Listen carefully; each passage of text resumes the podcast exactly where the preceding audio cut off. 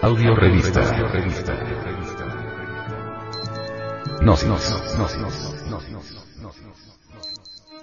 Edición 214 marzo del 2012.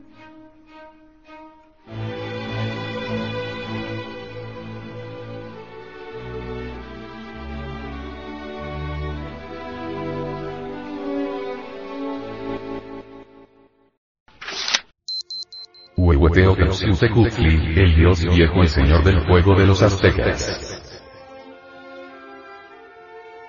Huehueteot, es el dios viejo del fuego, un ídolo para los ignorantes ilustrados, un sarcasmo, idolatría, un fetiche y nada más. Pero los gnósticos no pensamos así. Huehueteotl es el fuego universal que arde en esta creación. Recordemos que el Cordero de Dios que borra los pecados del mundo es el fuego. Sobre la cruz del mártir del Calvario está explicado el sentido del Cristo. Muchos volúmenes inmensos se han escrito para explicar qué es el Cristo, pero en verdad con solo cuatro letras está ya explicado, y esas cuatro letras están escritas sobre la cruz del Golgota, INRI. Ignis Natura Renovatur Integram. El fuego renueva incesantemente la naturaleza. Cristo es el fuego que arde en esta creación. No debemos olvidar que el Cristo está crucificado en la tierra, el fuego del fuego, es el Cristo. A nosotros nos interesa la llama de la llama, lo oculto de lo oculto, la asignatura astral del elemento ígneo. A nosotros nos interesa Huehueteot, el dios viejo del fuego, el cordero que borra las faltas del mundo. Así que el Cristo cósmico nunca ha sido otra cosa que fuego. Amables oyentes. Los estamos invitando a la reflexión, los estamos invitando al estudio esotérico de estos esplendores crísticos, gnósticos y antropológicos. El fuego es la vida. En realidad de verdad, existimos por el advenimiento del fuego, dejamos de existir cuando el fuego abandona la forma. Por eso se nos ha dicho con gran verdad. Antes que la falsa aurora apareciera sobre la tierra, aquellos que sobrevivieron al huracán y a la tormenta alabaron al fuego, y a ellos se les aparecieron los heraldos de la aurora. El Cordero, con la cruz sostenida con una de sus patas, nos invita a la reflexión. La cruz es completamente fálica y iónica. Bien sabemos nosotros que el falo vertical, al introducirse dentro del yoni formal, hacen cruz. La cruz, pues, es el elemento básico para el desarrollo del fuego sagrado en la espina dorsal del asceta gnóstico. Querer representar al fuego como un cordero parecería como antitético, incongruente.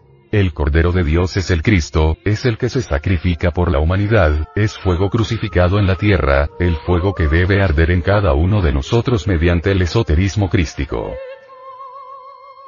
El advenimiento del Cristo en el corazón del hombre, nos transforma radicalmente. Cristo es el Logos solar, unidad múltiple perfecta. Cristo es la vida que palpita en el universo entero, es lo que es, lo que siempre ha sido y lo que siempre será. Mucho se ha dicho sobre el drama cósmico. Incuestionablemente este drama está formado por los cuatro evangelios. Se nos ha dicho que el drama cósmico fue traído por los Elohim a la Tierra. El gran señor de la Atlántida representó este drama en carne y hueso. El gran Kabir Jesús también hubo de representar el mismo drama públicamente en la Tierra Santa.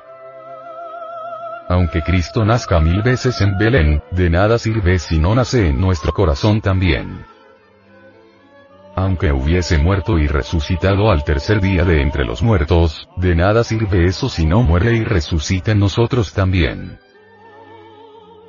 Tratar de descubrir la naturaleza y la esencia del fuego es tratar de descubrir a Dios, cuya presencia real siempre se ha revelado bajo la apariencia ígnea.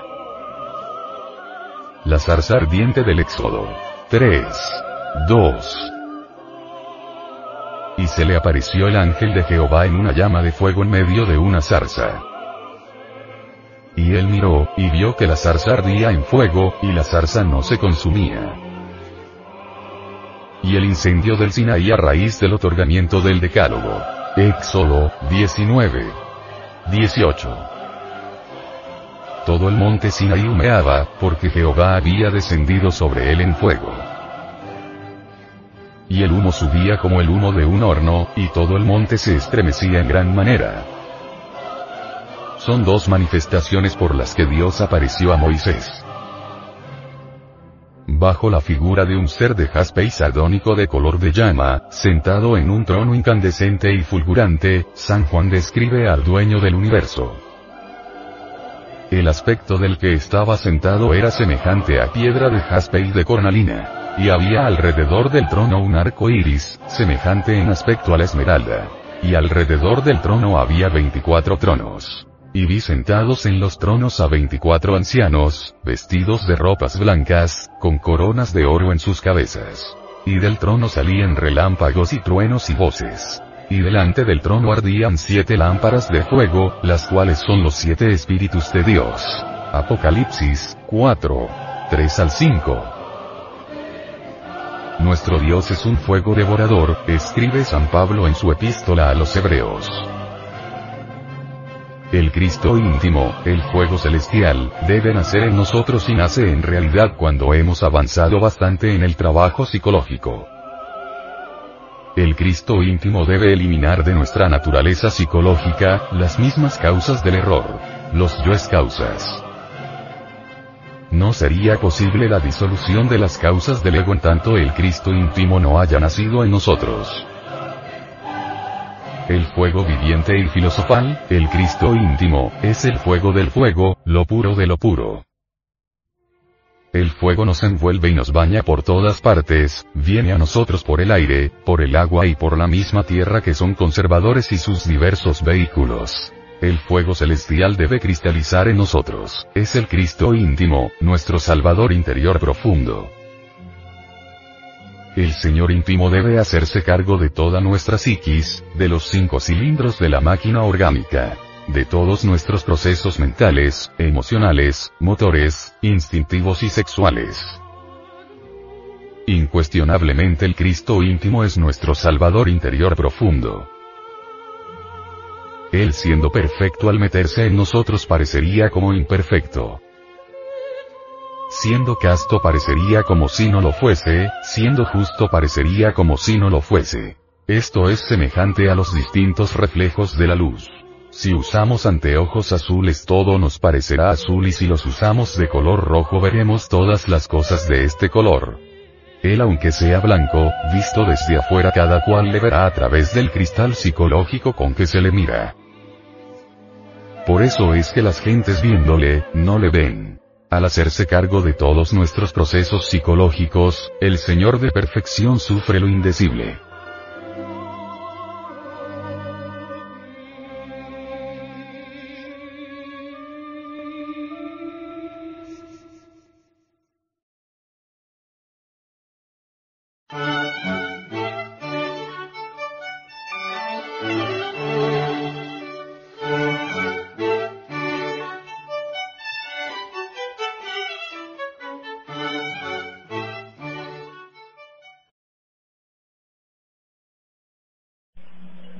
¿Qué diremos de Huehueteotl, el dios viejo del fuego?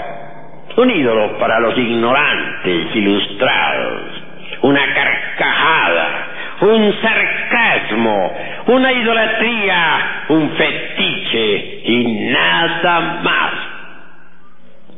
Mas los gnósticos no pensamos así.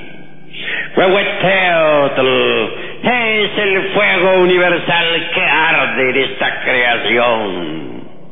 Recordemos que el Cordero de Dios que borra los pecados del mundo es el fuego. Sobre la cruz del mártir del Calvario está explicado el sentido del Cristo Muchos volúmenes inmensos se han escrito para explicar al Cristo. Mas en verdad, con solo cuatro letras está explicado. Y esas cuatro letras están escritas sobre la cruz del Gólgota. INRI, ignis natura renovatur integram. El fuego renueva incesantemente la naturaleza. Cristo es el fuego que arde en esta creación. No debemos olvidar que el Cristo está crucificado en la tierra. El fuego del fuego es el Cristo. A nosotros nos interesa la llama de la llama, lo oculto de lo oculto, la asignatura astral del elemento ígneo. A nosotros nos interesa Huehueteotl, el dios viejo del fuego, el cordero que borra las, las faltas del mundo. Así que el Cristo cósmico nunca ha sido otra cosa más que el fuego. Hermanos, les he invitado a la reflexión, les he invitado al estudio esotérico de todos estos esplendores crísticos, gnósticos y antropológicos. Fuego es la vida.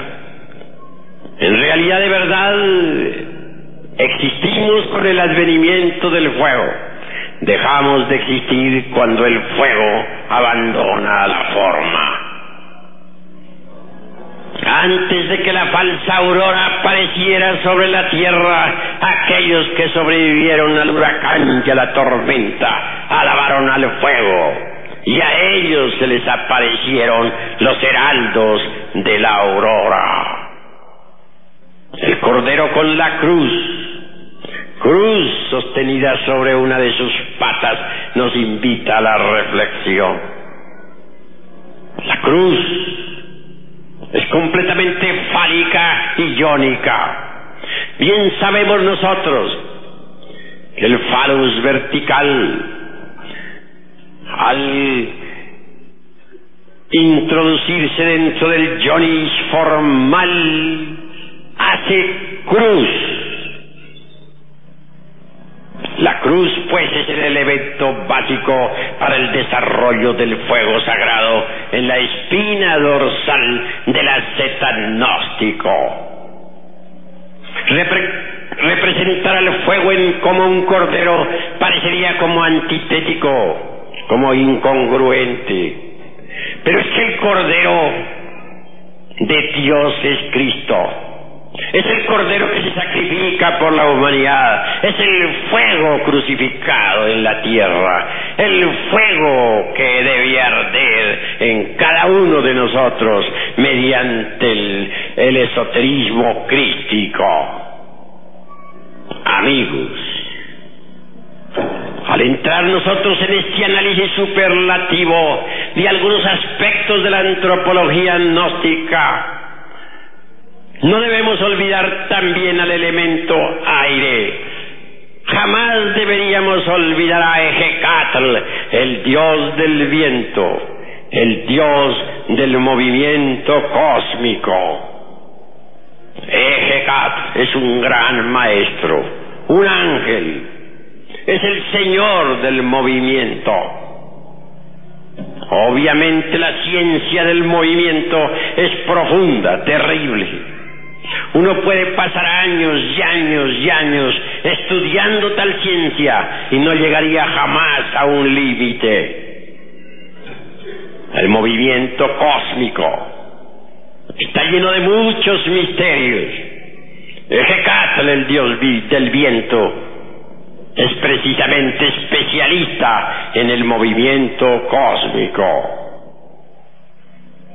Más allá de todo esto hallamos nosotros precisamente a la madre del mundo.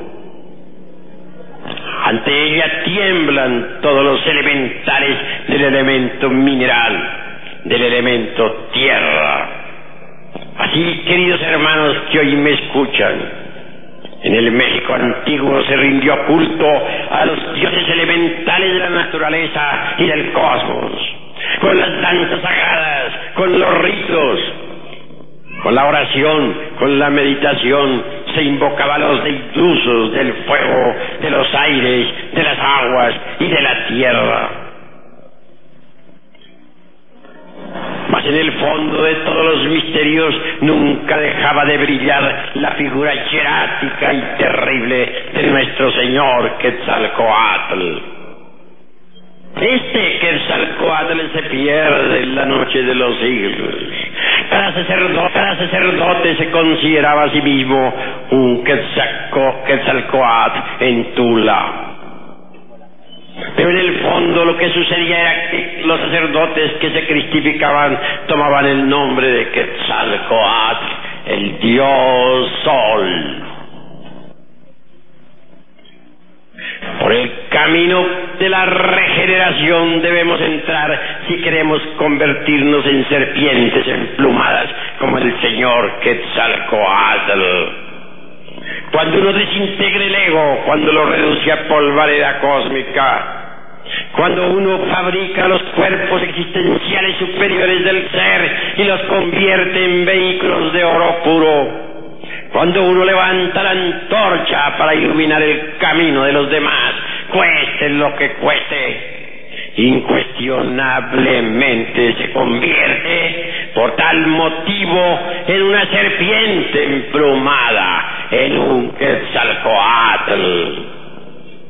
No bastaría solamente despertar el fuego sagrado, no bastaría solamente despertar el Kundalini Chakti para hacerlo subir por el canal medular espinal hasta el cerebro y pasarlo de allí al corazón. En realidad, de verdad, uno no, podría gozar del poder contenido en los chakras, discos o ruedas magnéticas si no ha sido devorado previamente por la serpiente. Ahora debemos explicarnos aquellas palabras del Chilambalán de Chumayel. Es necesario ser devorados por la serpiente. Es urgente convertirnos en serpientes. En el Popol Vuh se cita el caso de, de, de Volga, de Botán, digo, dispense. Este Botán era un dios del antiguo México. Este Botán también es citado en Escandinavia entre los nórdicos. Y dijo, yo pude penetrar por el orificio que conduce al interior de la tierra. Yo pude penetrar por ese camino lleno de serpientes, porque yo soy también una serpiente. Todo aquel que ha sido devorado por la serpiente se convierte en serpiente. Y Botán fue devorado por la serpiente. Los druidas en estado de éxtasis gritaban, soy una serpiente. Los egipcios también clamaban levantando sus brazos desde la cima de sus pirámides, mirando al desierto soy una serpiente. El, conde San Germán alguna vez dejó olvidada una nota sobre la mesa de un palacio. Decía, hace muchos miles de años estoy establecido en Isis. Y es que el conde San Germán era una serpiente. La sabiduría del antiguo México es eminentemente serpentina. En el México arcaico se rindió culto a la serpiente. Así, queridos hermanos gnósticos que hoy están presentes, os invito al despertar de la serpiente. Y más aún, deseo que cada uno de vosotros se convierta en serpiente. Mucho más tarde en el tiempo, la serpiente es devorada por el águila, el logos. Ese símbolo de nuestra bandera mexicana, el águila tragándose a la serpiente, es profundamente significativo. Cuando alguien ha sido devorado por la serpiente, se convierte en serpiente. Pero el águila a su vez, el logos, se devora a la serpiente y entonces deviene la serpiente emplumada, Quetzalcoatl. He dicho.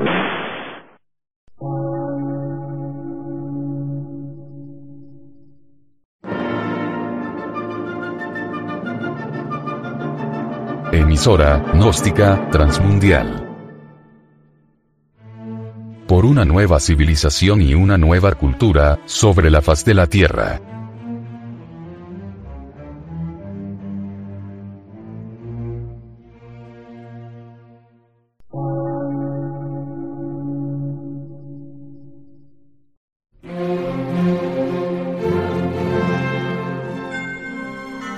Medio de radiodifusión.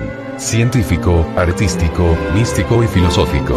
De la Asociación Colombiana de Centros de Estudios Gnósticos, Antropológicos, Psicológicos y Culturales. A.C.